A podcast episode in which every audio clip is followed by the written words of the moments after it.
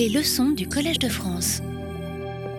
J'ai déjà un trac parce que ça reprend euh, comme, comme en 14. on est reparti avec le même trac. Alors, euh, euh, c'est. mais je, vous avouerai que je me posais la question de savoir combien de victimes j'aurai cette, cette, année.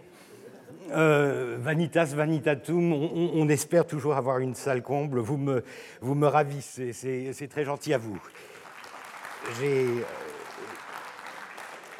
j'espère, que je ferai honneur à votre fidélité et à votre, intérêt.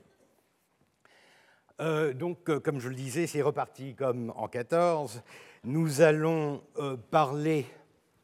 nous allons, nous allons parler des années 20, des années 1820. mais je pense qu'il est utile, du moins pour moi, euh, de nous rafraîchir la mémoire, de faire un petit récapitulatif de ce que nous avons fait l'année dernière, euh, pour rappeler certains points qui me paraissent euh, importants. D'un point de vue purement historique, pour avoir un suivi, parce qu'après tout, je n'attends pas de tout un chacun d'être un spécialiste de l'histoire ottomane, donc un peu de chronologie, un peu de contextualisation ne peut pas faire de mal mais aussi pour insister sur certains points de méthode, certains points théoriques qui me paraissent importants et qui, euh, en gros, nous suivront tout au cours de ce, cours, tout au cours de, l'année et euh, les trois années qui suivent, euh, je l'espère. puisque nous travaillons dans la continuité, et cette continuité euh, elle est euh, évidemment procurée par une sorte de, chronologie qui régit la manière dont j'ai pensé ce, cours. Euh, je n'ai peut-être pas besoin de vous rappeler que le thème central est celui de l'Empire ottoman et la Turquie face à l'Occident. Et nous avons commencé avec le XVIIIe siècle en nous posant des questions sur la nature et euh, l'influence des euh, relations entre les Ottomans et les Européens et les Occidentaux euh, au XVIIIe siècle. Et à la fin de cette série de cours, j'espère que nous arriverons au XXe siècle. Pour ne rien vous cacher, l'année dernière, lorsque j'avais commencé, j'avais préparé mon premier cours pour en arriver au moins aux, années 1850. quelle naïveté euh, nous n'en sommes arrivés euh, qu'à 1820, euh, à la, suite de six séances d'une heure et demie chacune. Mais il y a une raison pour cela, c'est que j'ai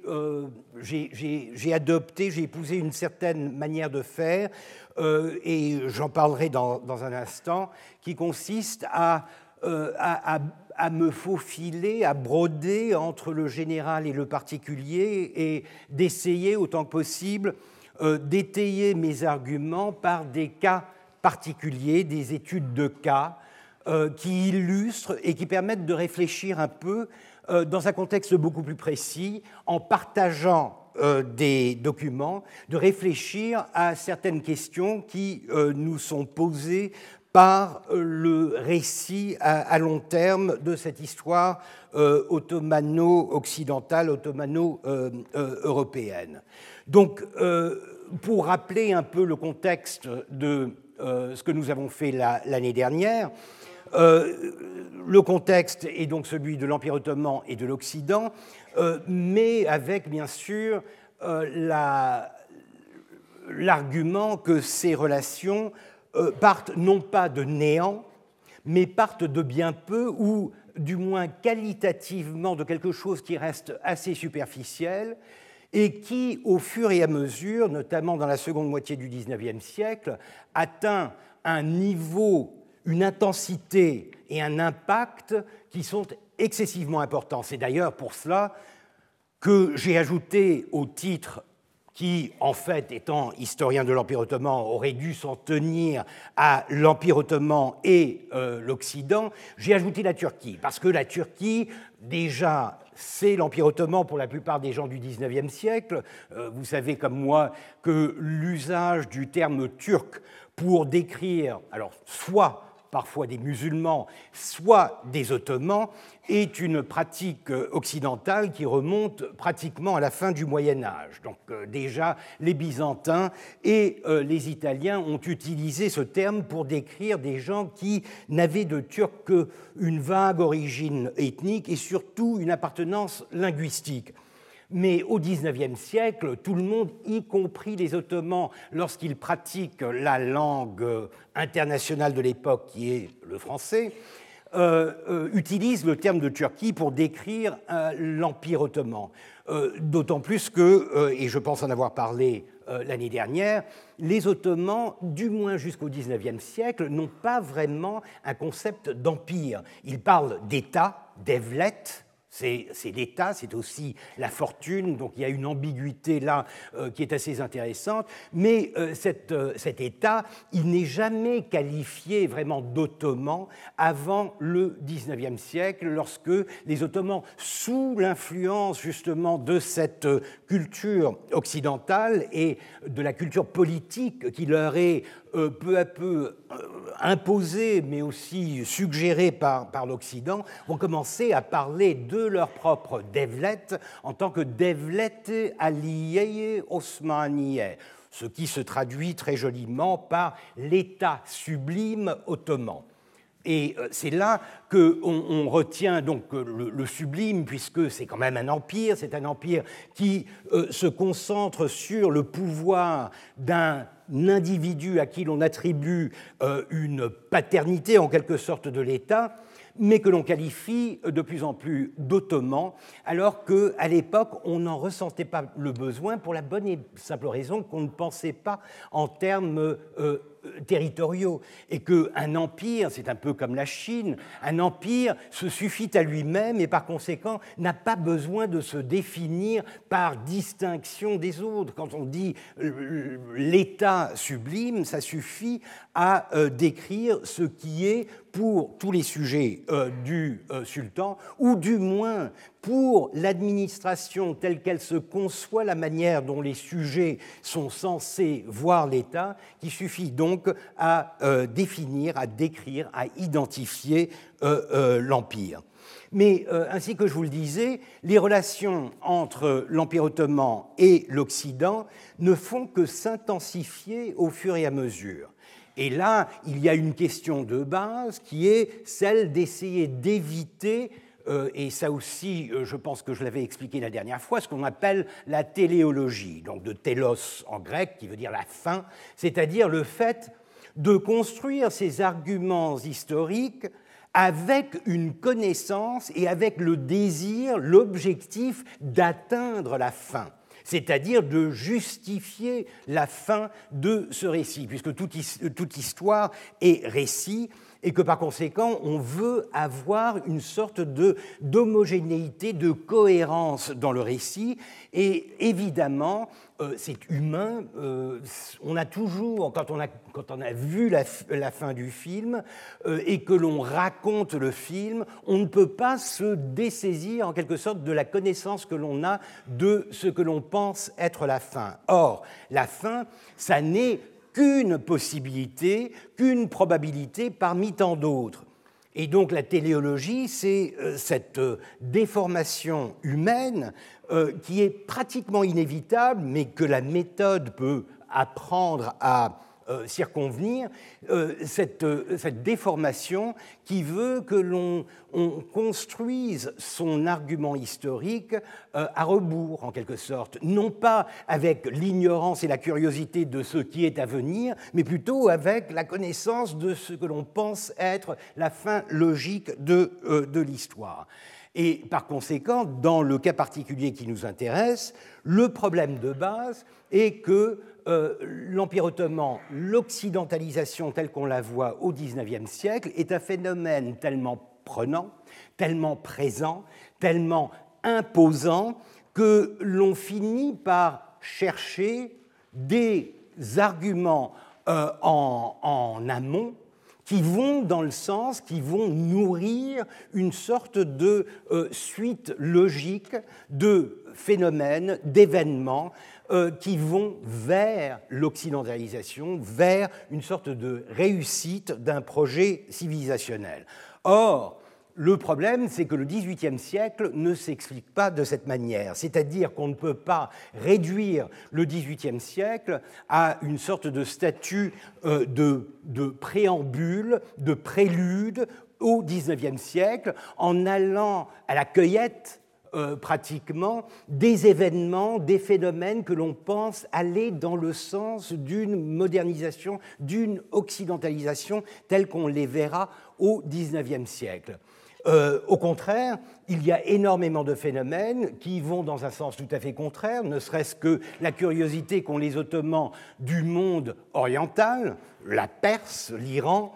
euh, l'Inde euh, au XVIIIe siècle, dans la première moitié du XVIIIe siècle, à une époque où on leur, on leur attribue des velléités d'occidentalisation en se fondant sur des, euh, des, cas très particuliers, des événements très particuliers, tels l'ambassade que j'ai déjà euh, citée, l'ambassade de Yilmisekiz Mehmet Çelebi en France en 1720, euh, que euh, à, qui l'on attribue une sorte de paternité de euh, l'occidentalisation par l'émulation de certaines formes architecturales, industrielles, l'imprimerie, dans les années 1720-1730 c'est beaucoup plus compliqué. Vous avez des phénomènes qui convergent, vous en avez qui divergent, et par conséquent, le travail de l'historien est d'éviter justement un discours, euh, un, récit euh, linéaire, univoque, et de voir où justement la complexité se situe et comment euh, la, la réalité historique est en fait bien plus compliquée, bien plus complexe et bien plus intéressante que euh, la plupart des récits un peu comprimés et un peu simplistes euh, ne le euh, suggèrent. Autre, autre, problème que j'ai évoqué l'année dernière, c'est celui de l'actualité. le, le, fait que la Turquie, en ce moment, est en train de, passer par ce que je qualifierais d'un mauvais moment pour, euh, pour, utiliser un euphémisme. Et ce mauvais moment, euh, il est fait de deux euh, phénomènes. Du côté turc, la montée de l'autoritarisme, mais surtout du nationalisme, enfin la remontée, puisque le nationalisme n'a jamais été vraiment absent de la politique turque, la montée du nationalisme et sa combinaison, et c'est là que, que le phénomène est quelque peu nouveau, avec euh, une insistance, un, accent sur le fait religieux, sur l'islam, sur l'identité religieuse de la population turque, euh, fait que le gouvernement, et au sein du gouvernement, le grand maître de la politique turque, c'est-à-dire euh, Erdogan, utilise très fréquemment abusent euh, souvent de l'histoire pour promouvoir une certaine vision de leur politique. Ce qui fait que l'historien se retrouve un peu en porte-à-faux puisqu'il est amené à s'occuper de choses qui ne devraient pas être vraiment de son ressort. Euh, un des aspects, c'est bien sûr de prendre la défense de ce que je considère être ma discipline, l'histoire, et par conséquent relever tous ces abus qui sont faits du fait historique, du récit historique, par des velléités politiques. Encore une fois, ça n'est guère une nouveauté en Turquie, puisque depuis la création de la République, la Turquie s'est nourrie euh, d'histoire, ou du moins d'histoire réécrite à des fins politiques pour définir, justifier le fait politique et pour former une nation euh, cohérente et essayer d'effacer euh, les euh, différences, les disparités existant d'un point de vue ethnique, religieux, culturel au sein de cette nation. Ça, dans les années 30, on le sait bien, c'était un peu l'obsession de tous les États-nations, quelque chose qu'ils ont hérité aux premiers exemples de nationalisation, de, de, de croissance de l'État-nation au XIXe siècle, c'est cette obsession de se créer une histoire nationale afin de nourrir euh, le, concept même de la nation. Euh, dans le cas euh, turc, kémaliste, dans les années 30, l'obsession était pour essayer de contourner, d'éviter l'Empire ottoman afin de se débarrasser de ce qui ne pouvait pas vraiment se détacher facilement de la perception qu'on avait de l'histoire ottomane, c'est-à-dire l'islam. Et par conséquent, pour laïciser le pays, pour laïciser le récit historique sur lequel reposait euh, l'identité turque, euh, le kémalisme est allé chercher ailleurs, en fait avant, est allé chercher dans la géographie, dans la géographie anatolienne, puisque c'était le gros du territoire, euh, d'autres sources d'identité allant, et ça je vous en ai déjà parlé, jusqu'à parler des Hittites comme des proto-turcs, tous les Hittites étaient turcs, etc. Ce qui devrait vous rappeler le, phénomène qui aujourd'hui est quand même un peu passé, mais toujours un peu présent, celui de nos ancêtres les Gaulois, pour définir encore une fois la continuité de la nation dans le, euh, dans le temps. Euh, donc de ce côté, euh, évidemment, l'historien qui se penche sur l'Empire ottoman se doit de défendre son territoire contre ses abus politiques. Mais il y a une seconde dimension qui est un peu plus dérangeante, c'est celle justement de la politisation de l'histoire et le fait que par conséquent l'historien, au-delà de la simple défense de euh, sa discipline, de son territoire académique, scientifique, euh, euh, etc., est poussé de plus en plus à essayer d'interpréter le présent avec les clés fournies par le passé. Et ça, c'est très dangereux. J'en reparlerai dans un moment. C'est très dangereux parce que les parallèles établis entre une certaine période et le présent, entre des périodes qui sont séparées par euh, des siècles parfois ou ne serait-ce que des décennies, euh, c'est un exercice extrêmement dangereux euh, qui pêche par le risque qu'il y a de prendre des ressemblances pour des continuités, de prendre des corrélations pour des causalités, problèmes typiques de l'histoire, mais qui sont amplifiés euh, par euh, cette pression politique que ressentent les historiens euh, qui sont en même temps citoyens et qui par conséquent ont une vision politique de ce qui se passe dans leur pays ou au-delà de leur pays et se trouvent happés en quelque sorte par cette logique un peu malsaine de la comparaison, de l'utilisation de l'histoire pour expliquer le présent. J'en reparlerai avec des cas euh, particuliers. Enfin, euh, savoir que euh, autre, un autre aspect, une sorte de phénomène de miroir, concerne les visions occidentale, ou du moins externe, exogène, de euh, l'histoire ottomane, qui, elles, sont teintées non pas par le nationalisme, comme c'est dans le cas de la Turquie, mais par une idéologie qui est extrêmement puissante et qui euh, survit, malgré toutes les critiques qui en ont été faites, celle de l'orientalisme, c'est-à-dire cette tendance à vouloir simplifier le phénomène, l'identité, l'histoire de l'Orient en lui retirant en quelque sorte la dynamique que l'on considère être en quelque sorte le, euh, le monopole exclusif de l'Occident. L'Occident fait mouvoir l'histoire, l'Occident est à l'origine de toutes les grandes transformations que l'on associe avec l'évolution du temps, l'évolution de l'histoire, Par conséquent, ce qui reste à l'extérieur de l'Occident est en quelque sorte anhistorique, manque de, de, présence historique, manque de dynamiques historiques, est incapable de se mouvoir dans l'histoire, si ce n'est par le, euh, le, le biais d'une influence externe qui, elle, est généralement euh, occidentale. Donc cette vision d'un Orient figé dans le, dans le passé, incapable d'en sortir, se répétant sans cesse, c'est quelque chose qui euh, euh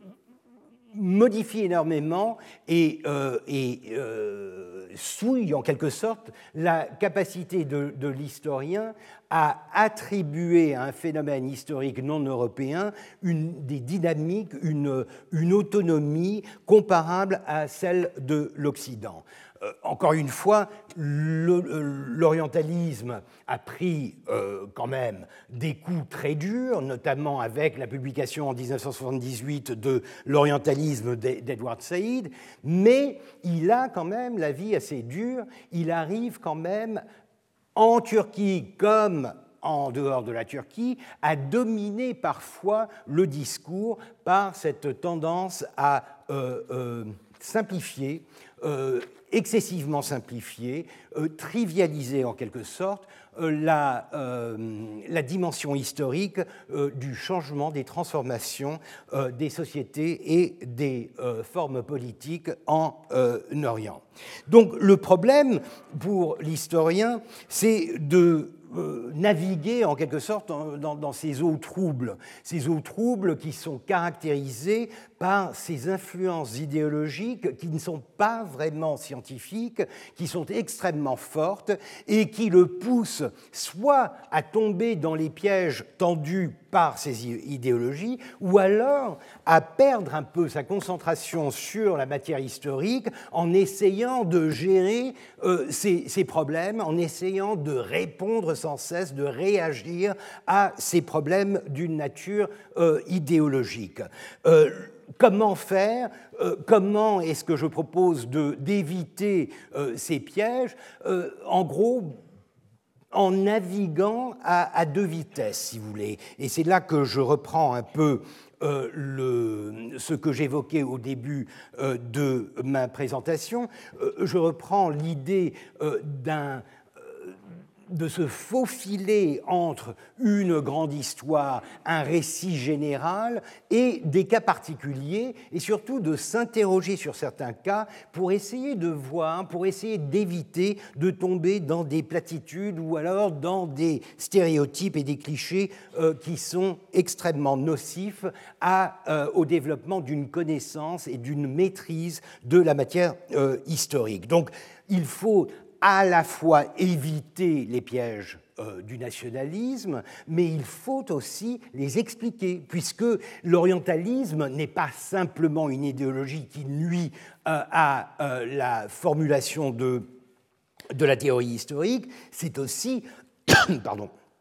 c'est aussi un phénomène historique en lui-même. Et par conséquent, la naissance de l'orientalisme, le développement de l'orientalisme, l'interagissement entre l'orientalisme et euh, la politique est quelque chose qui enrichit notre connaissance euh, et, la rend un peu plus sophistiquée, un peu plus critique euh, du récit historique. C'est pareil pour l'orientalisme, donc nationalisme et orientalisme sont en quelque sorte les deux mamelles de, de l'histoire viciée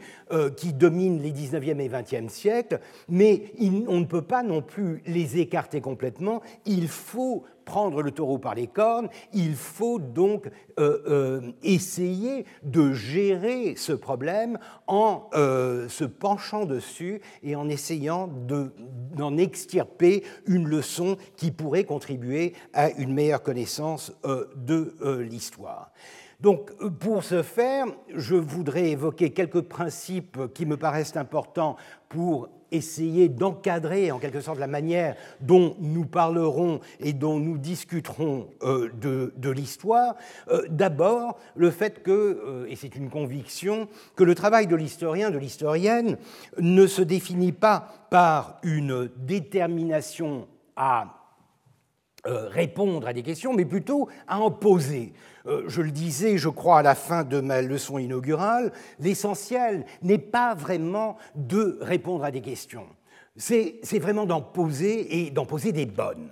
Et ça, c'est un exercice que l'on ne fait pas assez pour la bonne et simple raison que l'on a tendance à pencher pour des questions qui peuvent être résolues, auxquelles on peut trouver euh, des réponses euh, plus ou moins concrètes. Or, je le dis toujours à mes étudiants, si vous avez un degré de certitude qui vous permet de répondre avec précision à une question, c'est que la question était bête.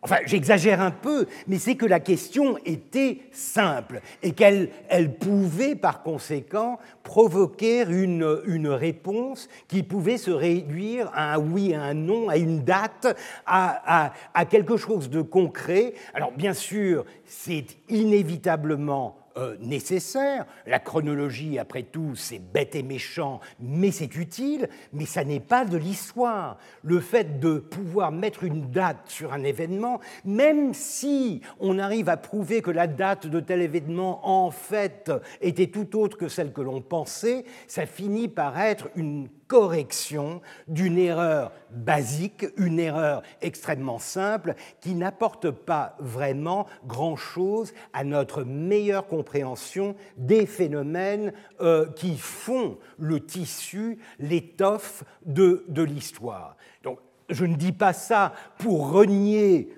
euh, la chronologie, pour renier la géographie, pour renier la, précision, mais simplement pour dire que ce sont deux choses tout à fait différentes. D'une part, vous avez en quelque sorte la technique, les technologies, euh, la base documentaire euh, de la connaissance historique, qu'elle soit chronologique, qu'elle soit ce que vous voulez, mais de l'autre côté, vous avez le questionnement. Et le questionnement, plus la question est bonne,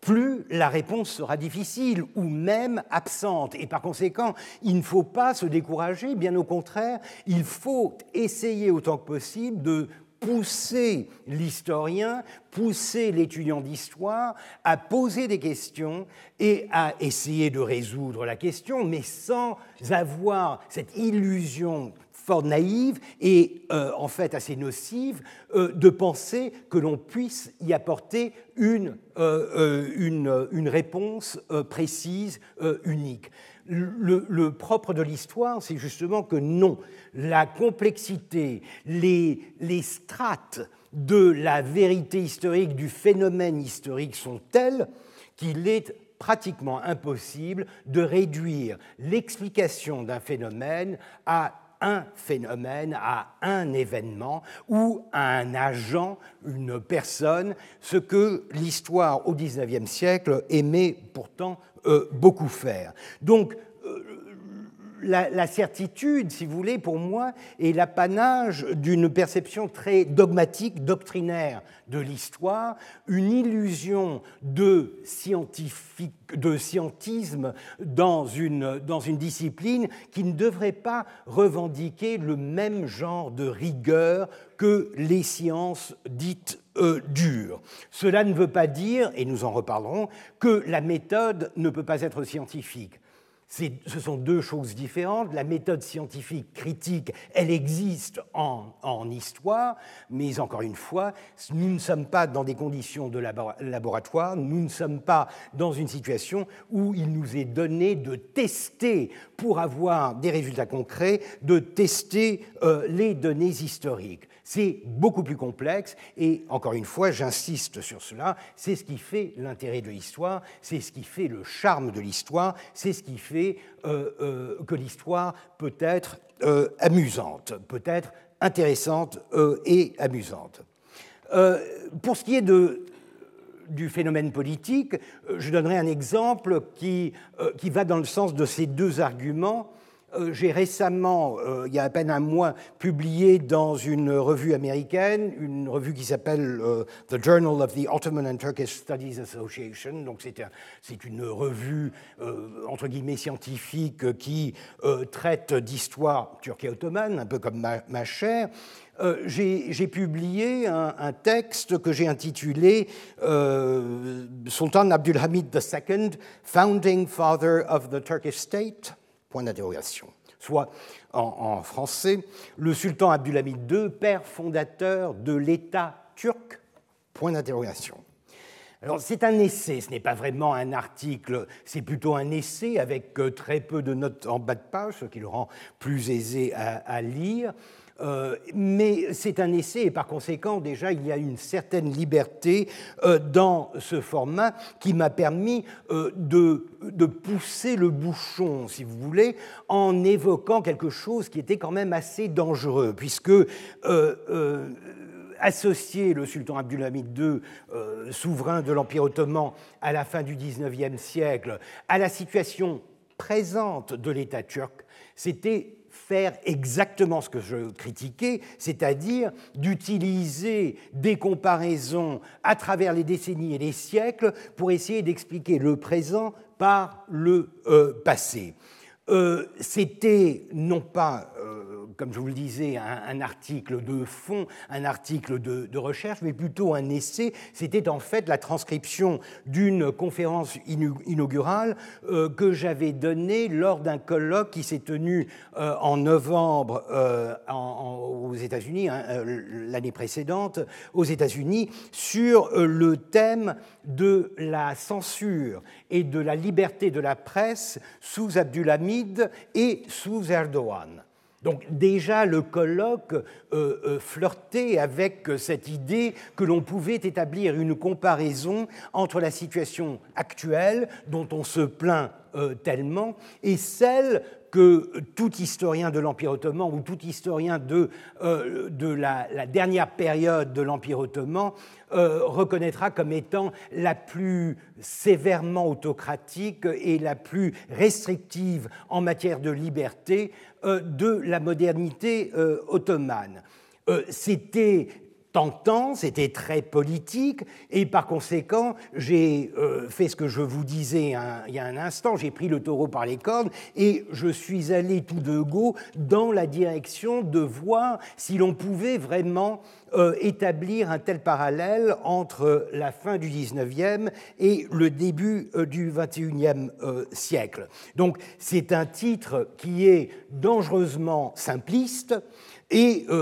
anhistorique puisque, encore une fois, euh, euh, il, prenait le pli euh, d'une comparaison que j'aurais jugé extrêmement dangereuse si un étudiant me l'avait présenté comme un sujet de, thèse. Mais je défendrai quand même ce titre, après tout si je l'ai publié, j'ai plutôt intérêt à le défendre, mais je le défendrai honnêtement par le point d'interrogation. C'est-à-dire que ce qui compte, ça n'est pas vraiment de faire...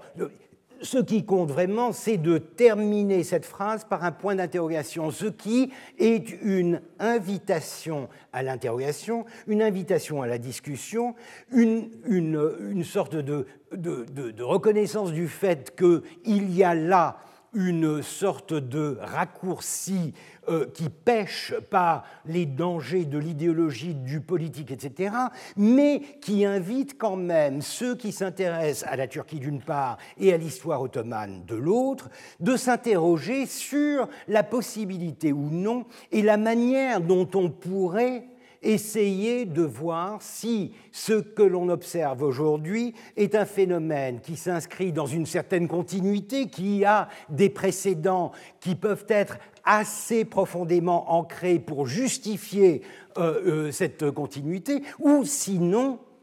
s'il s'agit vraiment d'une sorte d'accident, une sorte de ressemblance qui n'a pas vraiment de sens profond et qui devrait plutôt s'inscrire dans, disons, euh, l'ère du temps, puisque euh, il faut le reconnaître, c'est que en ce moment partout dans le monde, on voit un phénomène assez similaire d'un durcissement des politiques de l'État une sorte de glissement vers la droite, une sorte de recours au populisme qui euh, surprend euh, ceux de ma génération qui, après la chute du mur de Berlin en 1990, étaient persuadés que l'État-nation battait de l'aile et que, en gros, une sorte de démocratie libérale était forcément, euh, allait forcément s'implanter dans euh, le monde libre ou ce qui restait du monde libre, et, et, que par conséquent, on allait vers des printemps beaucoup plus prometteurs. Or, euh, nous le voyons euh, en Europe, nous le voyons en, Hongrie, en Pologne, euh, la, Russie, encore une fois, on est tenté de parler de continuité entre la Russie impériale et la, Russie soviétique et la Russie poutinienne. on le voit au Trumpistan, on le voit au Brésil, on le voit un peu partout. Donc, le problème est justement ce que j'évoquais, c'est-à-dire que voyant que la Turquie se durcit, que la Turquie devient de plus en plus autoritaire, est-ce que nous allons lier ça à une sorte de Sonderweg, un, chemin à part, un chemin spécial qui définit la turcité, qui définit l'historicité turque, et par conséquent tomber ou risquer de tomber dans le piège d'une sorte d'essentialisme euh, un peu orientaliste. Les Turcs sont méchants, les Turcs sont autoritaires, les Turcs sont euh, tout ce que nous savons qu'ils sont. Ou alors, est-ce que nous allons essayer d'être un peu plus critiques et nous poser euh, la, la question dans sa propre période d'une comparaison de la Turquie avec d'autres cas qui n'ont apparemment aucun rapport avec un certain parcours euh, que l'orientalisme aurait attribué à la Turquie. Donc voilà un exemple typique, si vous voulez, d'un questionnement qui est nécessaire parce que justement c'est le propre d'une histoire dogmatique ou doctrinaire que d'insister sur un scénario sans se pencher sur d'autres possibilités, sur d'autres euh, euh, manières de voir euh, le développement d'un certain phénomène politique, d'une certaine agence, d'un agencement politique, et, c'est justement là que la, question se pose. Donc, encore une fois, même si, et ça je le reconnais, en gros, mon article allait dans, le sens d'une continuité que je voyais non pas comme une sorte de bond extraordinaire d'un exceptionnalisme à un autre, c'est-à-dire d'Abdulhamid à, à, Erdogan, mais plutôt comme une continuité d'Abdulhamid aux jeunes Turcs, des jeunes Turcs aux unionistes, des unionistes aux kémalistes, des, kémalistes à l'intervention ou à l'interventionnisme de l'armée dans la tradition post-kémaliste, et ensuite à Erdogan. Donc j'y voyais quelque chose qui est euh, en puissance une particularité turque une particularité d'une certaine politique, d'une certaine culture politique, euh, dont les racines seraient essentiellement euh, euh, euh, ottomane ou turque. Mais encore une fois, en mettant mon petit point d'interrogation à la fin, je suggère quand même que c'est là un débat à ouvrir et que c'est là quelque chose qu'il faut discuter afin d'essayer de comprendre l'histoire, de comprendre la complexité justement de ces relations extrêmement sophistiquées dont sont faites euh, dont sont faits les, euh, récits euh, historiques. Autre principe de base pour le travail historique que je présente ici, c'est ce que je disais entre l'équilibre d'un discours entre guillemets généraliste, avec des repères, des garde-fous chronologiques, une sorte de récit qui est qui fait sens en quelque sorte, que l'on arrive à percevoir, à comprendre, et des digressions, des cas d'études qui se penchent sur tel ou tel euh, phénomène, telle ou telle époque, tel ou tel événement, avec beaucoup plus, de précision et souvent allant à contre-courant de ce que dit le grand récit, le récit euh, continu. Et ceux euh, d'entre vous qui m'ont fait l'honneur d'assister à mon cours l'année dernière se souviendront peut-être que j'ai tendance à alterner entre le, registre général euh, et, des cas particuliers. Euh, je me perds volontiers dans des digressions ou alors je prends des tangentes, des chemins détournés pour essayer de parler de quelque chose qui est beaucoup plus concret, beaucoup plus ciblé, beaucoup plus pointu, mais qui, à long terme ou à moyen terme, peut se réinsérer, peut venir nourrir euh, euh, le, discours plus généraliste qui, euh, en gros, délimite le, le contexte général, le cadre général de mon cours. Et je pense que ceci est d'abord quelque chose qui est, d'un point de vue purement didactique,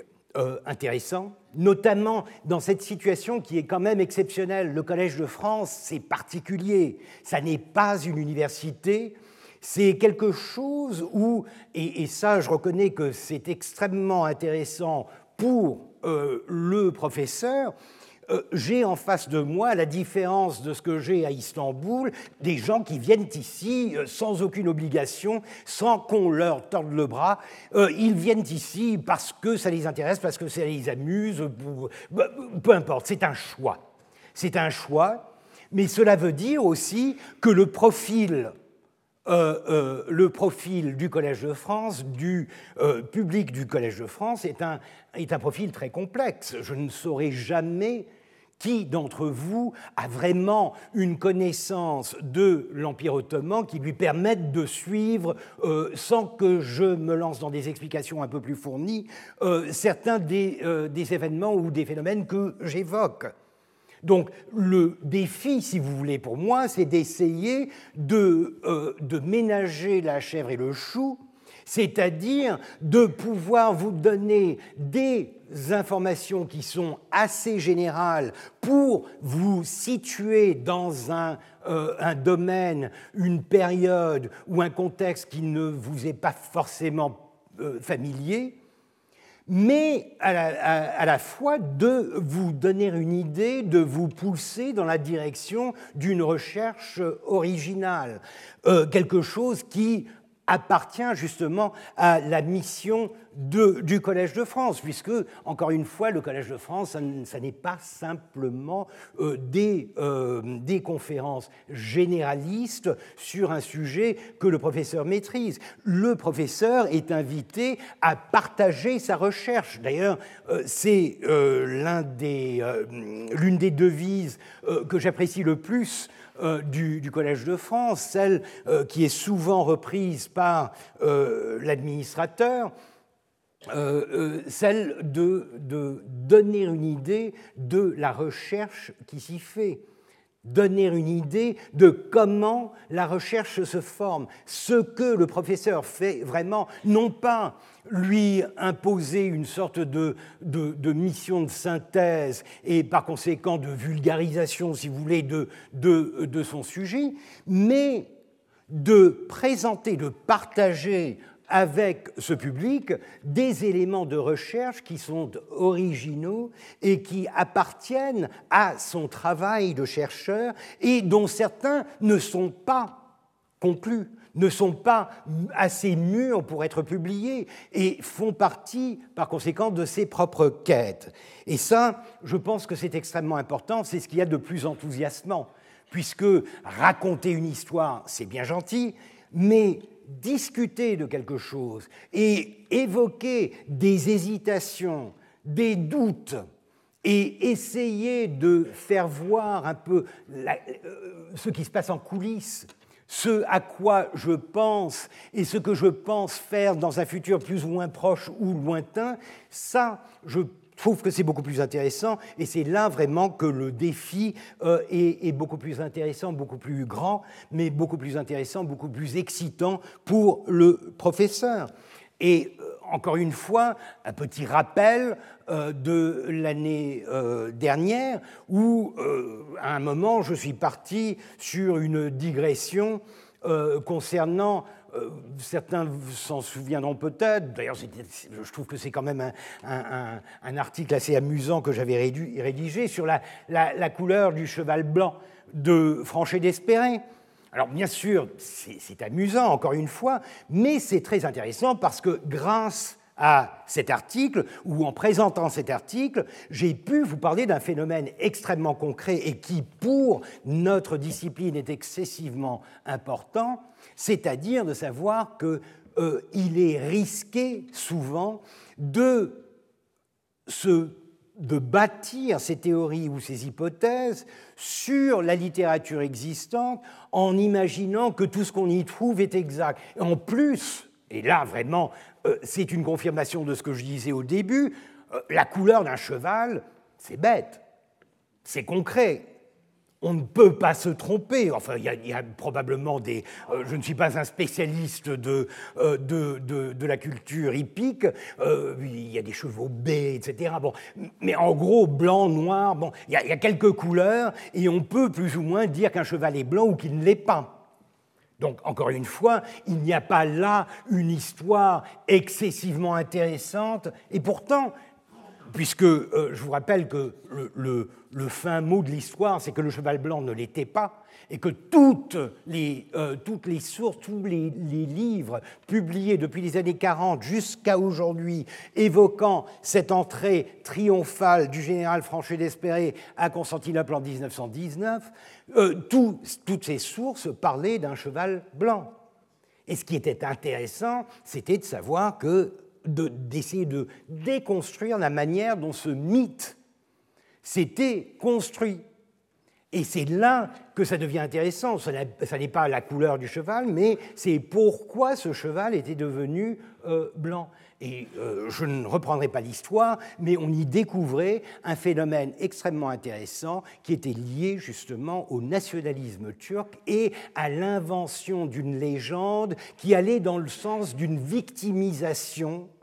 suite à l'occupation de Constantinople par les Alliés en 1919. Euh, Et ça, c'est quelque chose, c'est une forme intangible, si vous voulez, qui vous permet d'analyser un phénomène que vous savez être nocif à votre discipline, mais qui en lui-même est excessivement intéressant quand il s'agit d'essayer de, le comprendre, de le situer dans un contexte intellectuel, dans un contexte euh, historique. Ça n'est pas euh, le seul. Euh, j'avais fait, vous vous souviendrez, toute une présentation sur le, plagiat d'un auteur ottoman au, début du XXe siècle. J'étais tout fier, je le suis encore d'ailleurs, d'avoir découvert euh, que euh, Shahanizadeh Ataullah Efendi, bon, euh, pour les intimes, avait, euh, en gros plagier l'article Histoire de Voltaire pour s'en servir et en faire une introduction à son histoire. Mais ce qui était intéressant, ça n'était pas le plagiat lui-même, ça aussi c'est intéressant puisque ça s'inscrit dans l'inspiration ou l'admiration de l'Occident, mais ce qui était intéressant, c'était de voir ce qu'il en avait fait qu'il l'avait complètement modifié de manière à le rendre euh, compatible avec l'idéologie dominante de l'époque, au point de recevoir les félicitations de Mahmoud II, qui, on le sait, n'était pas un euh, grand admirateur de Voltaire. Euh, aucun Ottoman d'ailleurs, euh, pour la bonne et simple raison qu'il ne l'avait jamais lu, mais surtout qu'il savait qu'il représentait le déisme, il représentait la révolution, il représentait toutes sortes d'idées qui étaient jugées extrêmement dangereuses du point de vue de la stabilité de euh, n'importe quel régime, et en particulier du régime ottoman. Là aussi, ce cas particulier, qui encore une fois est une goutte dans, un océan de, de, données historiques, permettait de parler de manière assez précise des mentalités d'une certaine classe politique ou intellectuelle, de la manière dont ils voient l'usage qu'ils pouvaient faire d'un euh, document euh, qu'ils avaient euh, pompé, qu'ils avaient, qu'ils avaient cueilli en quelque sorte chez, chez les, Occidentaux. Là, ce sont des cas typiques de, de produits déjà finis que je vous ai présentés, mais ce qui rend la chose intéressante pour moi, c'est que j'en ai d'autres qui sont en gestation. Par exemple, ce que j'avais dit sur l'atlas de Mahmoud Raif Effendi en 1803, cet atlas parfait, mais dont une particularité me paraissait tout à fait irrationnelle, le fait qu'il avait traduit toute la toponymie du nouveau continent de, l'Amérique, c'est-à-dire que pour Cape Fear, il avait utilisé Corcoburno, euh, traduisant en quelque sorte littéralement les noms de lieux, la toponymie sur la, sur la carte, j'en avais déduit que c'était un usage, un excès de zèle qui prouvait qu'il voulait accéder à cette connaissance, mais qu'il ne savait pas quoi en faire. Puisque, encore une fois, mon argument est qu'un atlas, c'est quelque chose qui sert à bouger, à naviguer, et par conséquent, vous n'avez aucune chance de vous, euh, de, vous de naviguer euh, sur la côte euh, américaine en, demandant aux, indigènes où se trouve Corcuburno. Ça n'a pas de sens. Les Occidentaux ne le font pas lorsqu'ils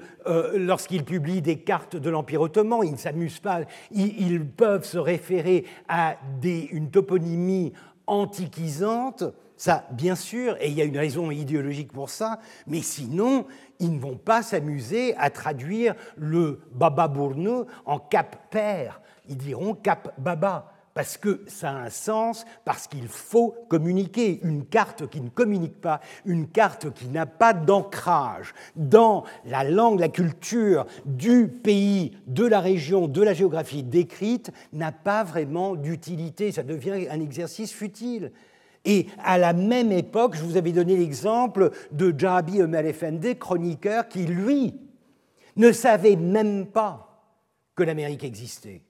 Et qui, par conséquent, vous donnait une histoire, une sorte de légende que l'on arrivait à identifier comme le voyage des pèlerins de, 1622, etc. Donc, toute la mythologie fondatrice de l'Amérique, mais tout ça sous le nom mystérieux de Malikan, qui en aucune langue ne correspond à rien, et par conséquent qui révélait le fait qu'un chroniqueur, donc pas le dernier venu, quelqu'un d'une certaine culture, à Istanbul même, avait ce trou de connaissances énorme qui était euh, l'ignorance de l'existence même du continent américain. Et ce qui est intéressant, c'est de les mettre côte à côte. C'est-à-dire de voir que d'un côté, vous avez un, intellectuel euh, épris de modernité qui, euh, s'engage dans euh, cette mission autocivilisatrice qui est la traduction des sources techniques, technologiques, militaires, médicales, etc., de l'Occident, afin de servir cette nouvelle mission qu'ont les Ottomans de développer leur connaissance des, sciences et du monde. Donc d'une part, vous avez ce type-là qui vous fait une carte parfaitement inutile, et de l'autre, vous avez un autre type qui, lui, vous écrit une histoire ottomane, une tarikh, dans la bonne tradition de la, de la profession, et qui fait preuve d'une ignorance tota-, totale au sujet de quelque chose euh, d'aussi gros que euh, l'Amérique. Comment combiner les deux? Et ça, c'est quelque chose que je n'ai pas encore rédigé, mais grâce à la discussion que j'ai partagée avec vous, c'est un, projet que j'ai en tête d'un article que je vais essayer de terminer jusqu'en mars pour essayer de voir comment ces deux exemples peuvent être utilisés pour parler, pour revisiter une période que l'on associe un peu trop facilement avec une sorte de, trajectoire linéaire, rectiligne. Voilà, on, traduit de plus en plus, on s'intéresse de plus en plus, c'est vrai, mais ça n'est pas vrai aussi. Comment gérer ça? Et encore une fois, je n'aurai pas de réponse. Je ne dirai pas, je ne pourrai pas dire que euh, euh non, pardon, euh, Mahmoud Raif Effendi euh, représente la modernisation ou les premiers, euh, euh, les, premiers pas des Ottomans vers une certaine occidentalisation. Je ne pourrais pas dire non plus que Jabi Ömer Efendi représente une ignorance crasse qui caractérise le système ottoman à cette époque-là. C'est les deux. Et c'est ni l'un ni l'autre, c'est la combinaison, c'est la, coexistence, et c'est là que ça devient des strates, en quelque sorte, de complexité qui ne peuvent être réduites à de simples connaissances. Évidemment, c'est vrai pour toutes les histoires. Mais encore une fois, je vous rappellerai que quand on parle de, des Lumières, vous avez des historiens, et j'ai évoqué euh, Robert Darnton, qui est un excellent historien de, des Lumières, vous avez des historiens qui sont penchés autant sur les textes, les grands textes de Voltaire, de Rousseau, de Montesquieu, les, les monuments, si vous voulez, de ce que, ce que l'on associe avec le, les Lumières, mais qui, qui se sont penchés aussi sur la réalité de la circulation des idées en y incluant, grâce à des archives d'une richesse extraordinaire, notamment les archives de la Société typographique de Neuchâtel, qui y ont intégré euh, toute une littérature secondaire, même tertiaire, euh, d'un niveau, mais qui circulait beaucoup plus, qui était beaucoup plus vendue que Voltaire, et qui finissait par euh, disséminer au sein de la population de l'Ancien Régime les idées de Voltaire, même si elles étaient dénaturées par le biais de la pornographie ou de la science-fiction, mais ça faisait partie justement de quelque chose que l'on arrive à comprendre puisqu'on arrive à le quantifier. Il ne faut pas se faire d'illusions, on ne peut pas bâtir l'histoire sur ce que, l'on appelle le picorage. Le picorage, c'est-à-dire le choix de tel ou tel élément, tel ou tel événement, telle ou telle source, tel ou tel acteur qui serait significatif. Évidemment, tous sont significatifs, mais sont-ils représentatifs? Sont-ils vraiment, font-ils partie de la majorité, d'une minorité, d'une tendance, d'une autre? C'est ça qu'il faut essayer d'explorer. Et malheureusement, s'il est vrai qu'en histoire occidentale, euh, on, a fait des progrès énormes depuis notamment les années 50-60, en histoire ottomane, on en est encore à des balbutiements dans, euh, ces cas-là. Et c'est ce qui m'intéresse. Par conséquent, plus que de faire de la synthèse, c'est de déconstruire, c'est de, de, de, voir un peu, de, de, secouer le, le, le, cocotier et essayer de voir bah, ce qui en tombe et essayer de voir si l'on arrive à placer ces événements dans des tendances, des trends, comme on dit en anglais, qui pourraient nous, permettre de, comprendre un peu mieux ce qui se passe dans une société extrêmement euh, complexe, extrêmement variée, et encore une fois, euh, une société euh, dont la plus importante caractéristique est qu'elle ne peut pas être réduite à une ethnie, une religion, une nation. C'est là le, poids du nationalisme turc qui veut turquifier toute l'histoire ottomane, qu'il faut absolument évacuer afin de comprendre la complexité d'un empire. Je l'ai toujours dit, l'État-nation est d'une simplicité euh, euh, euh, d'une simplicité qui n'arrive pas à comprendre la complexité de l'Empire. Et un empire, c'est très compliqué à, comprendre. C'est quelque chose qui est multiple, qui est pluriel, pas pluraliste, mais pluriel. Et par conséquent, nous n'avons même pas vu le début d'une euh, compréhension euh, de, cette, de cette complexité. Et ceci est encore plus grevé par le fait que nous nous penchons généralement sur des sources qui sont soit occidentales et externe ou musulmane, entre guillemets, turque, Et nous passons à côté de tout un monde qui est fait de Grecs, d'Arméniens, de Juifs et d'autres ethnies et d'autres euh, euh, cultures et d'autres religions euh, dont la représentation textuelle est malheureusement infime comparée aux deux premiers. Donc le travail, c'est d'essayer de d'exploser en quelque sorte, d'imploser l'Empire pour essayer euh, euh, d'en examiner tous les recoins, euh, toutes les complexités, toutes, les complications. je vais suivre avec un petit rappel chronologique, encore une fois, je vous disais, la chronologie, c'est bête et méchant, mais c'est utile. Et euh, euh, je voulais simplement vous rappeler, en gros, la période que nous avons jusqu'ici évoquée, allant en gros du, 18e, du début du 18e euh, au début du 19e siècle, 1720. Alors je ne vous donne pas le, détail des révolutions et des guerres. Ce qui est intéressant, c'est de voir cette répétition de révolutions. C'est d'autant plus intéressant que sous peu, euh, dès euh, la semaine prochaine, nous allons parler d'une grande révolution, celle euh, qui a mené à l'abolition et à la destruction du corps des janissaires en 1826. C'est un phénomène extrêmement intéressant, extrêmement important, quelque chose qui, en quelque sorte, pose les fondements de la de la modernité ottomane telle qu'elle va se développer au fur et à mesure du XIXe siècle. C'est pour cela que j'ai choisi cette représentation euh, euh, assez, assez cocasse des, des, janissaires. J'aime surtout celui à droite qui, a une attitude que l'on associe assez difficilement avec celle d'un guerrier. Il a l'air tout pensif et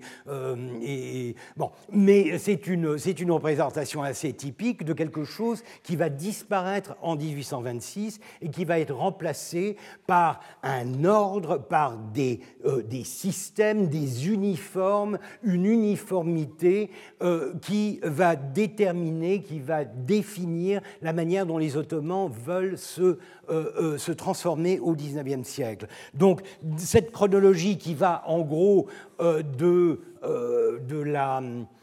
de l'ambassade de Yilmaz Mehmet Çelebi euh, à, Paris en 1720 à la fondation de l'État grec, encore une fois, c'est quelque chose qui euh, clôture une période extrêmement traumatisante pour les Ottomans, la, rébellion grecque et la défaite de l'Empire face à ces insurgés soutenus par, par une Europe qui est de plus en plus envahissante. C'est un phénomène qui va sceller en quelque sorte le destin d'un certain empire ottoman pour essayer de, pour le forcer en quelque sorte à se transformer à travers la modernité en un empire moderne. C'est là que les Ottomans vont commencer à s'appeler Ottomans, à utiliser une terminologie, des concepts, des formats qu'ils empruntent euh, à, l'Occident. Donc je vous ai mis euh, là simplement pour vous rappeler en quelque sorte des dates, euh, les, décennies, avec plus ou moins la correspondance des règnes de, euh, de cette époque-là, en sachant que avant Mahmoud Ier, vous avez Ahmed III, celui qui est associé avec ce que l'on appelle, sans, sans, beaucoup de sens, la période des tulipes, ce que l'on associe avec un début de velléité d'occidentalisation. Mahmoud Ier, Osman III, Mustafa III, Abdulhamid Ier du nom, euh, Selim troisième du nom, euh, à qui l'on attribue le début de cette modernisation, de cette occidentalisation militaire et institutionnelle. Mustapha IV, un interlude de quelques mois entre le règne de Sélim III qui sera tué par les janissaires, qui sera euh, détrôné et ensuite tué par les janissaires, et puis Mahmoud II. Mahmoud II, le héros principal de cette modernité, de cette modernisation par le haut, modernisation autocratique, euh, dont l'abolition des janissaires en 1826 est un des, événements plus, les plus marquants. vous voyez que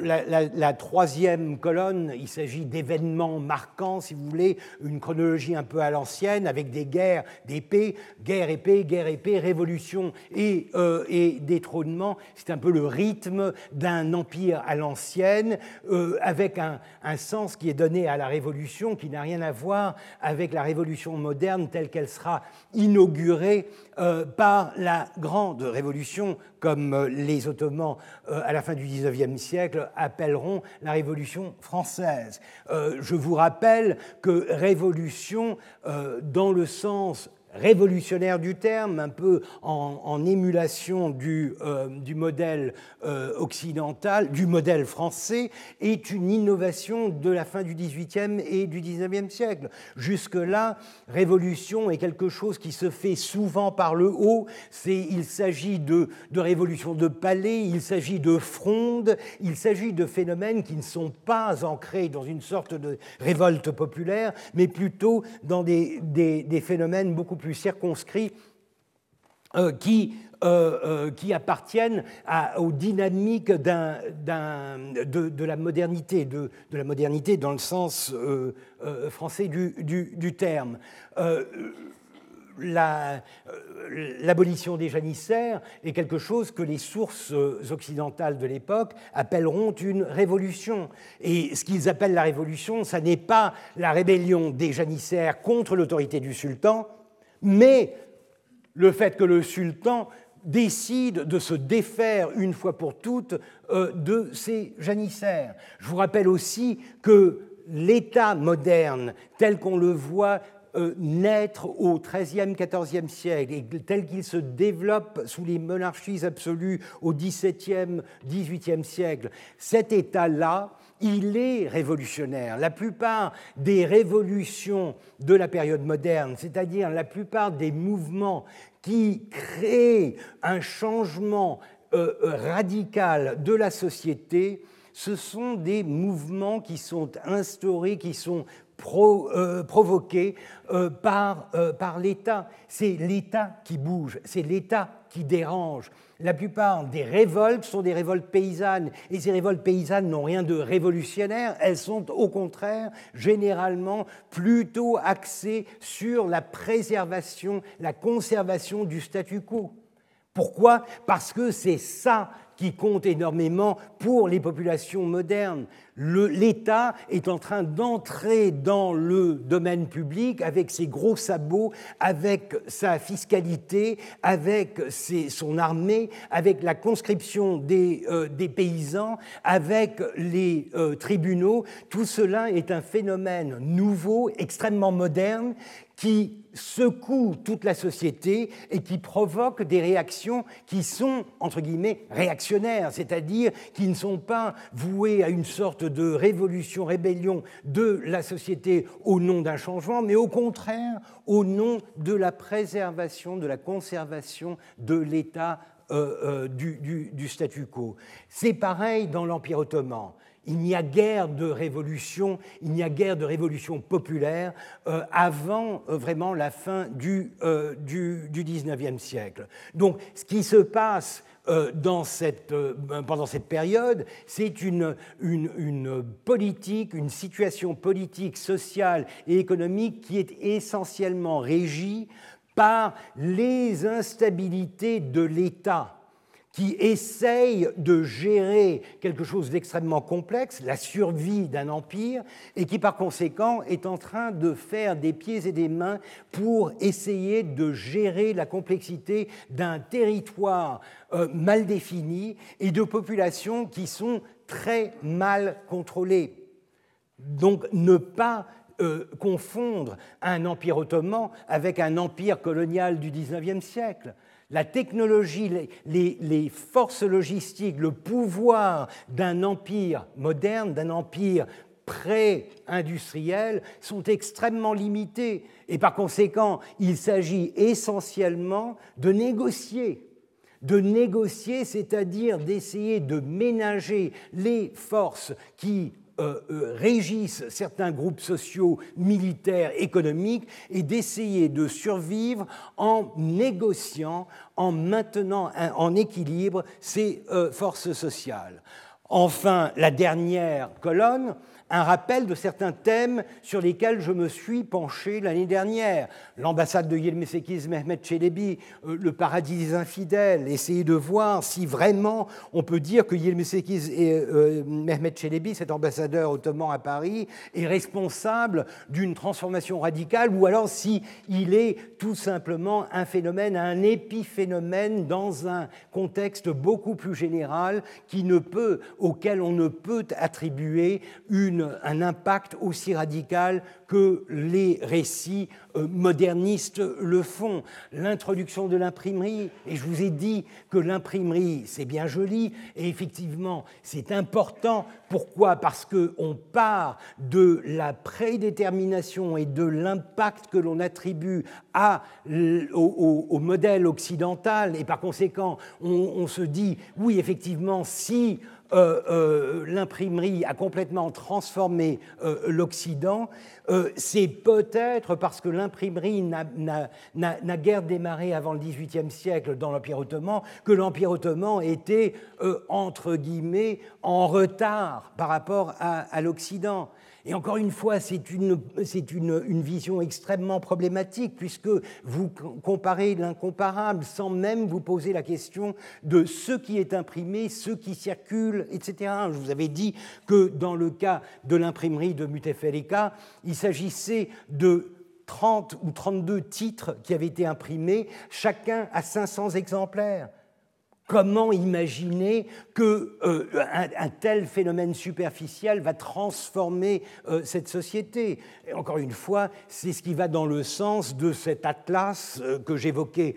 il y a un moment, un atlas qui est là parce qu'on veut avoir un atlas, mais qui en fait n'a pas de dissémination d'impact sur la société parce qu'il n'est ni euh, utilisé ni euh, euh, distribué de manière significative dans, la, dans, la, société. le comte de Bonneval, baron de Toth, ses agents externes, ces renégats qui, euh, euh, qui, euh, qui participent à, la modernité ou à la transformation ottomane au XVIIIe siècle, mais de manière extrêmement limitée, extrêmement superficielle. La mosquée de Noul Osmaniye, je vous avais donné en particulier cet exemple d'architecture baroque,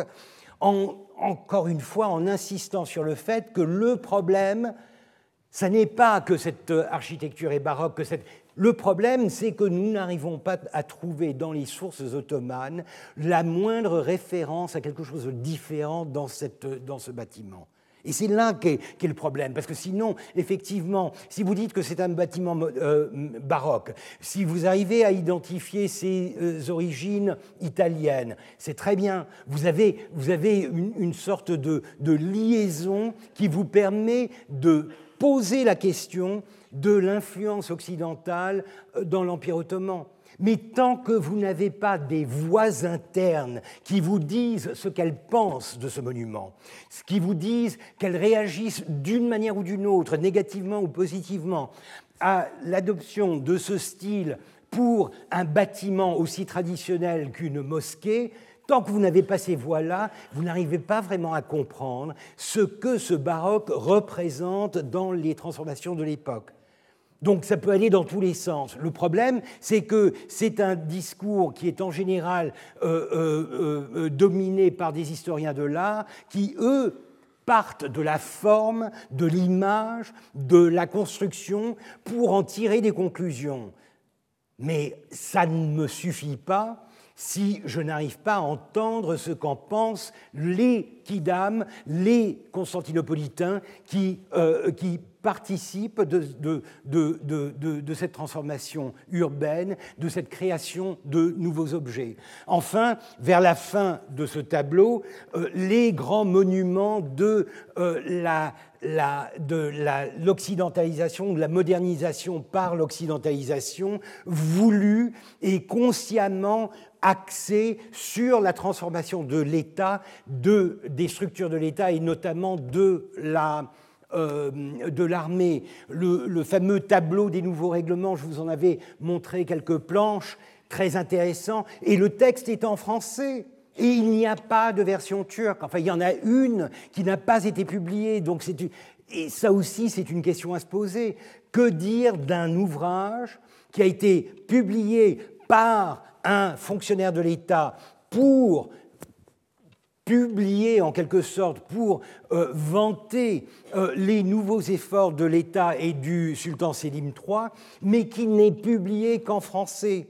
Que dire dans ce cas-là de son sens dans un contexte ottoman? On comprend que c'est une publicité euh, axée sur l'Occident, on essaye de se présenter à l'autre, mais pourquoi ne le fait-on pas à l'intérieur? Autant de questions qui, encore une fois, restent à l'état de questions parce que nous n'avons toujours pas de voix euh, concrètes qui puissent nous permettre de répondre à euh, ces questions. Les marbres d'Elgin, parce que je m'intéresse, et ça j'y reviendrai, parce que je m'intéresse à l'histoire de l'archéologie et à certains moments forts de cette histoire, le Nouvel Atlas, je ne reviendrai pas là-dessus, et la fameuse lettre de Halet Effendi, qui se plaignait de ce que tout le monde le traitait de, euh, pédéraste, et qui, une fois à Paris, est tout d'un coup rassuré de voir que le, palais royal est, un, est un, un, nid de prostitution tant mâle que,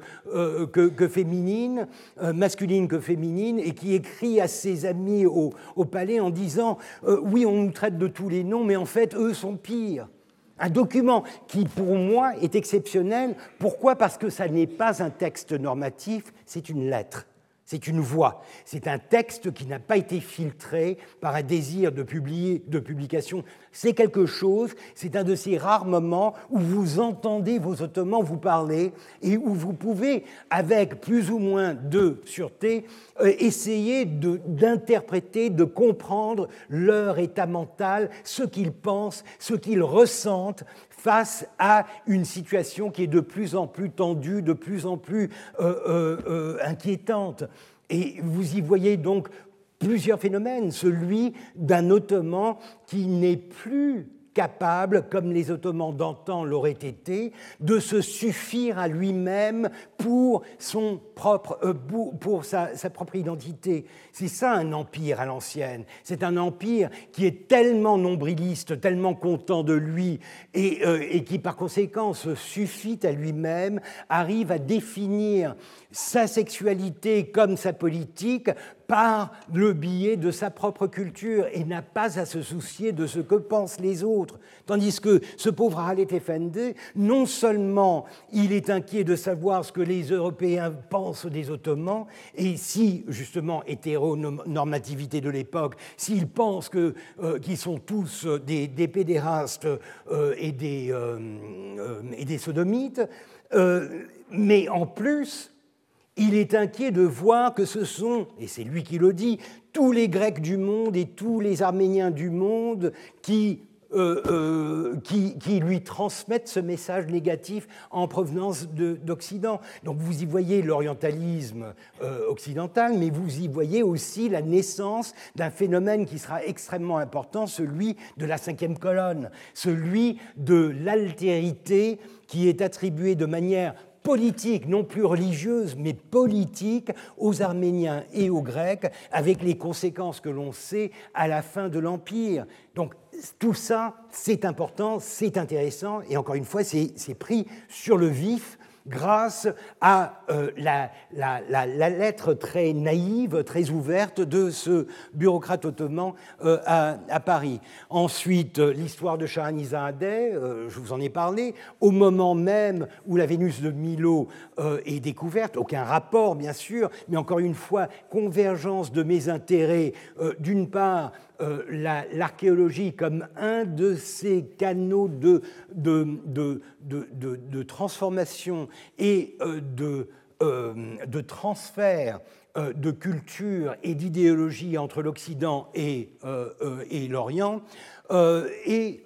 la grande histoire politique que représente l'historien Shahanizadeh. Et enfin, les années 20, comme je vous le disais, et ça va être le, sujet de, euh, de plusieurs de, de, mes, euh, de, mes, leçons euh, cette année, les années 20 qui sont faites de ce que j'avais appelé, je vous rappelle simplement le, la page de titre de ma dernière euh, conférence l'année dernière, euh, les défis du ou d'un nouvel ordre. Euh, du nouvel ordre parce que c'est une référence à Nizam Jedid, le nouvel ordre qui est le nom que les Ottomans donnent eux-mêmes à cette transformation qu'ils veulent de l'Empire à travers la fiscalité, l'administration et l'armée, mais aussi un nouvel ordre, puisque c'est le post-1815, c'est le post-Napoléon, c'est le post-Révolution française, post-Congrès de Vienne, c'est un monde nouveau, c'est le début du 19e siècle. Le 19e siècle, bien sûr,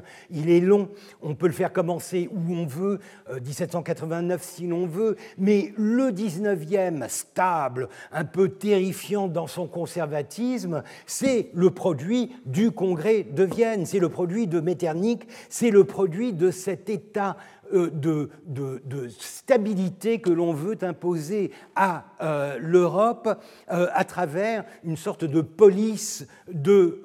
tous les mouvements jugés dangereux euh, par les grandes nations euh, de, l'époque. C'est le concert de l'Europe. Et vous vous souviendrez que le concert de l'Europe, il est obsédé par, euh, par cette, ce désir d'éviter tout débordement social, politique, tout mouvement nationaliste. Le nationalisme ne sera vraiment européen et euh, du 19e que, qu'après 1860, après des acteurs comme Napoléon III ou Bismarck qui vont réinventer un nationalisme conservateur qui sera dirigé, manipulé par l'État et non par des révolutionnaires, des intellectuels, des bourgeois à cette époque-là, euh, c'est-à-dire à, l'époque du congrès de, Vienne, euh, le nationalisme est un mouvement subversif qui trouve son soutien dans des classes moyennes, bourgeoises, petites bourgeoises, euh, qui sont en, gros révolutionnaire et qui ne rêve que d'une chose, c'est soit de rétablir la Révolution française dans ses versions diverses et variées, et en tout cas de secouer le système, d'abattre de, le système euh, euh, des, monarchies absolues qui ont été rétablies euh, en, en 1815. Et il est surprenant de voir que alors que euh, le Congrès de Vienne, alors que le concert de l'Europe va effectivement euh, travailler à étouffer toute velléité révolutionnaire en Espagne, en Italie, en Pologne, partout, il y a une seule exception, c'est la Grèce. Pourquoi? Parce que la Grèce est un mouvement révolutionnaire, un mouvement euh, national ou nationaliste qui s'insurge contre un non-européen, un État non-européen, l'Empire ottoman, et que par conséquent, c'est euh, la, seule, euh, la seule exception à cette règle de conservatisme et de maintien de l'ordre euh, de, de l'Europe post-1815. Donc un nouvel ordre, c'est un nouvel ordre en Europe dont les Ottomans ont déjà eu une idée pendant les guerres napoléoniennes, avec notamment le traumatisme de l'expédition d'Égypte, l'occupation de l'Égypte par Bonaparte, mais après 1815, ce nouvel ordre, il devient de plus en plus envahissant, de plus en plus encombrant, de plus en plus puissant, et par conséquent, pour les Ottomans, de plus en plus inquiétant, tout en étant un modèle qu'ils vont essayer d'émuler. C'est-à-dire que le gros de la euh, modernisation ottomane va se faire sur un modèle qui est emprunté en particulier à la France, mais aussi à d'autres systèmes qui font partie justement de cet établissement, de cet establishment euh, du XIXe siècle, euh, l'Autriche, euh, l'Angleterre moins, mais surtout la France et, l'Autriche, et jusqu'à un certain point la Russie. Donc les années 1820, ce sont des années décisives parce que les, Ottomans sont confrontés à ce phénomène nouveau, une, Europe de plus en plus envahissante et euh, de plus en plus inspirante à la fois,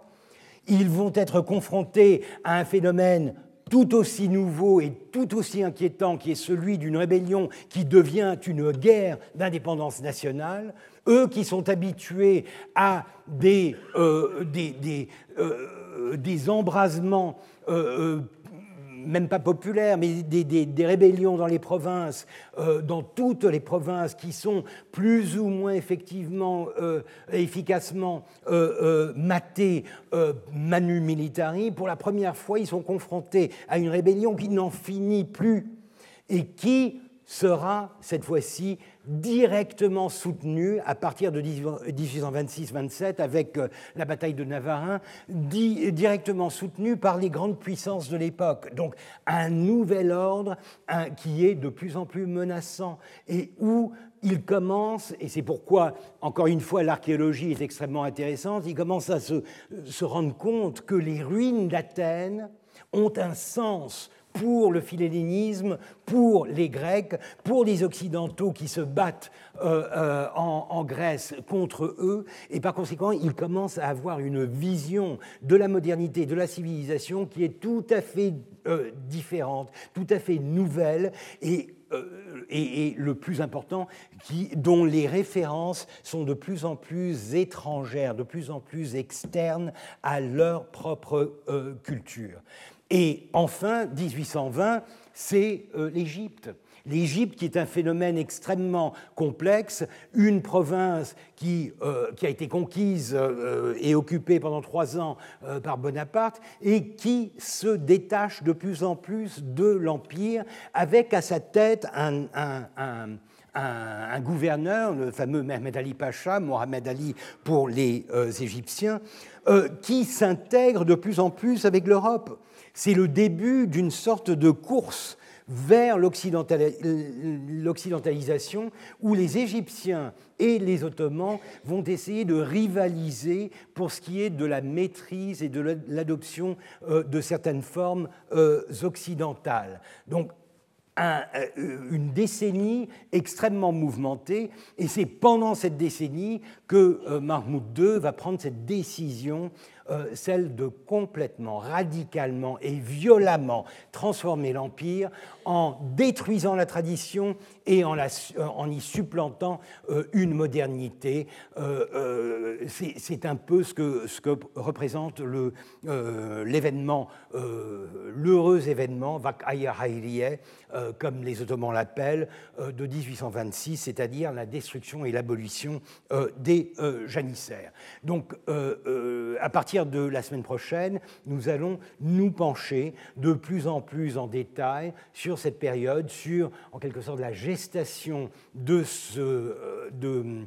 euh, de cette décennie, euh, les préparatifs de Mahmoud et ensuite le détail même de cette, de cette révolution étatique. Encore une fois, je vais digresser sur des documents et ce que je vais essayer de faire, c'est d'utiliser en parallèle, en tandem et en parallèle, une documentation ottomane et une documentation française, toutes deux contemporaines, pour parler du même événement. Les archives euh, de la Courneuve, les archives du Quai d'Orsay euh, sont extrêmement riches en rapports et en correspondance politique, diplomatique entre Constantinople et Paris euh, pendant les années 1820 et d'ailleurs pour la suite aussi. Et je me suis amusé à décortiquer tous les rapports quotidien qu'envoyait l'ambassade de, de, France à Constantinople, à Paris, pendant les événements de 1826. Et d'un autre côté, nous avons une un récit un peu plus officiel, un peu plus local, contrôlé,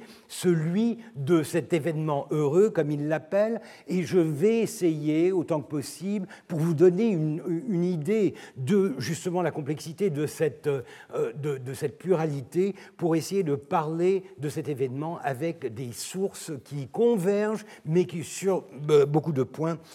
divergent. pour les cinq minutes qui me restent, je je vais vous annoncer le colloque de cette année, le séminaire de cette année. Vous vous souviendrez, certains d'entre vous se souviendront que le premier colloque que j'avais organisé l'année dernière portait justement sur mon, violon d'Ingres, c'est-à-dire l'histoire de l'archéologie, et j'avais choisi, pour des raisons un peu évidentes, de parler d'un euh, d'un événement euh, très particulier, celui de la découverte de la nécropole de Sidon en 1887. Pourquoi? Parce que c'était un phénomène que l'on arrivait à euh, à, conjuguer autour d'Istanbul, de, Paris et euh, de Sidon et, et, du Liban. Et par conséquent, j'avais trouvé intéressant de pouvoir parler d'un phénomène dont les répercussions euh, se ressentaient à ces trois niveaux-là et dont les restes, les vestiges, y compris les sarcophages de Tabnit à Istanbul et le sarcophage d'Eshmonazor au Louvre, permettaient d'établir un parallèle euh, dans à une, une période où les Ottomans essayent d'émuler, voire même de rivaliser avec l'Occident euh, en matière d'archéologie. Ça me permettait aussi de ramener, de, réunir euh, des, personnages extrêmement intéressants comme Renan et Osman Hamdi Bey autour de, de cette histoire. Euh, cette année, euh, rebelote, me direz-vous, euh, je vais parler, je vais organiser un colloque autour, encore une fois, de l'histoire de l'archéologie, mais cette fois, je vais euh, essayer de parler ou de, d'aborder une période beaucoup plus ancienne, enfin, plus ancienne,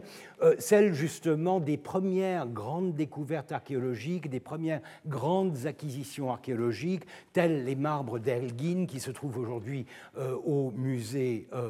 euh, au British Museum, euh, la Vénus de Milo, euh, c'est-à-dire une période allant en gros de 1780 à 1830, une cinquantaine d'années pendant, pendant lesquelles le philénénisme,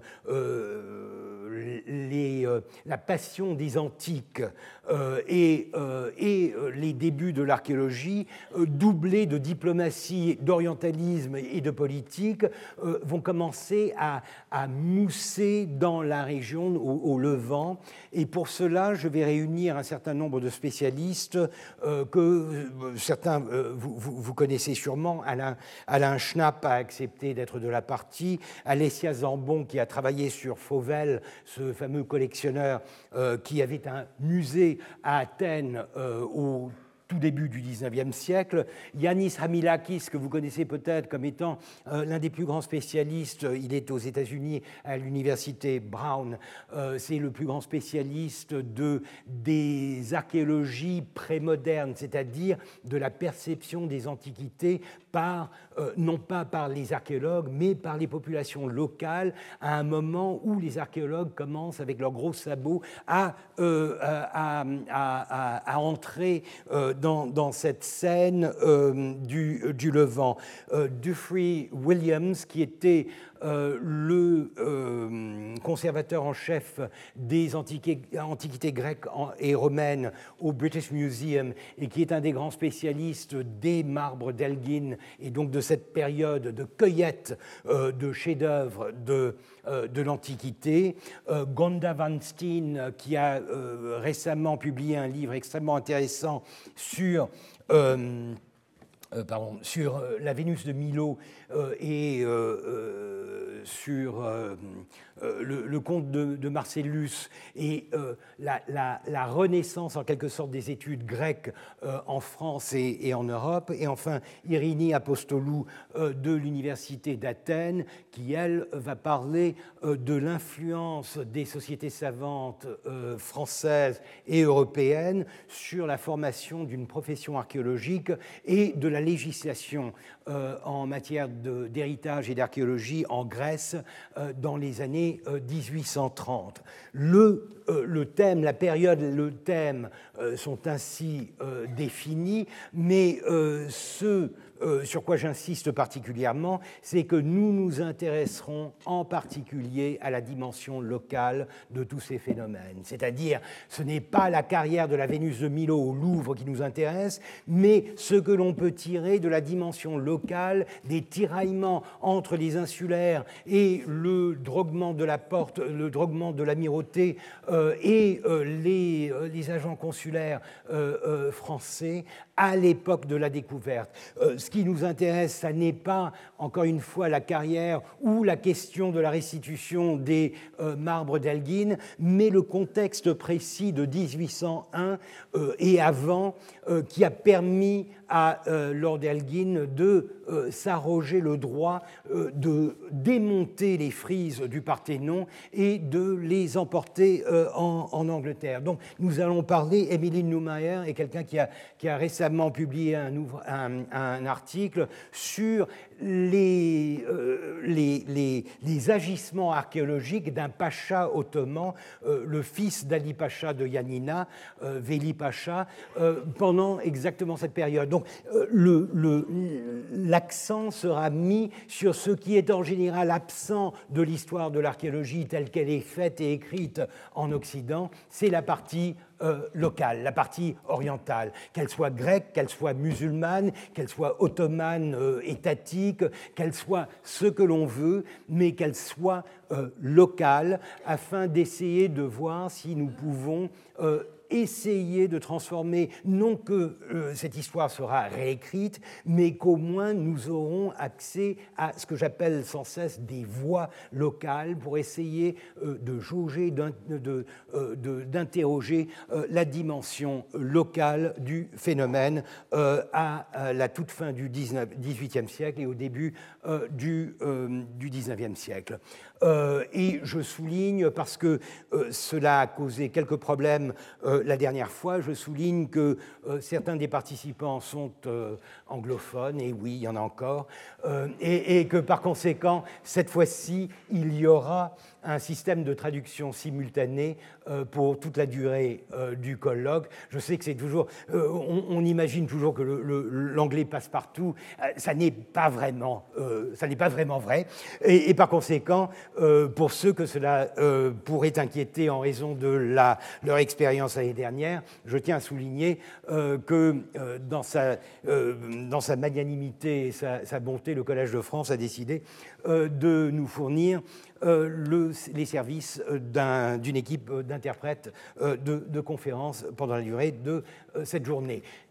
petit détail, cette journée qui se tiendra le 28 mai 2019. Euh, euh, c'est un mardi, si je ne me trompe. Donc euh, voilà, je vous l'annonce. J'en reparlerai peut-être à la toute fin de mon, de mon cours. en tout cas, je vous dis encore une fois combien de plaisir j'éprouve à être ici de nouveau et je vous dis à vendredi prochain. Merci d'être venu. Retrouvez tous les contenus du Collège de France sur www.colège-2-france.fr.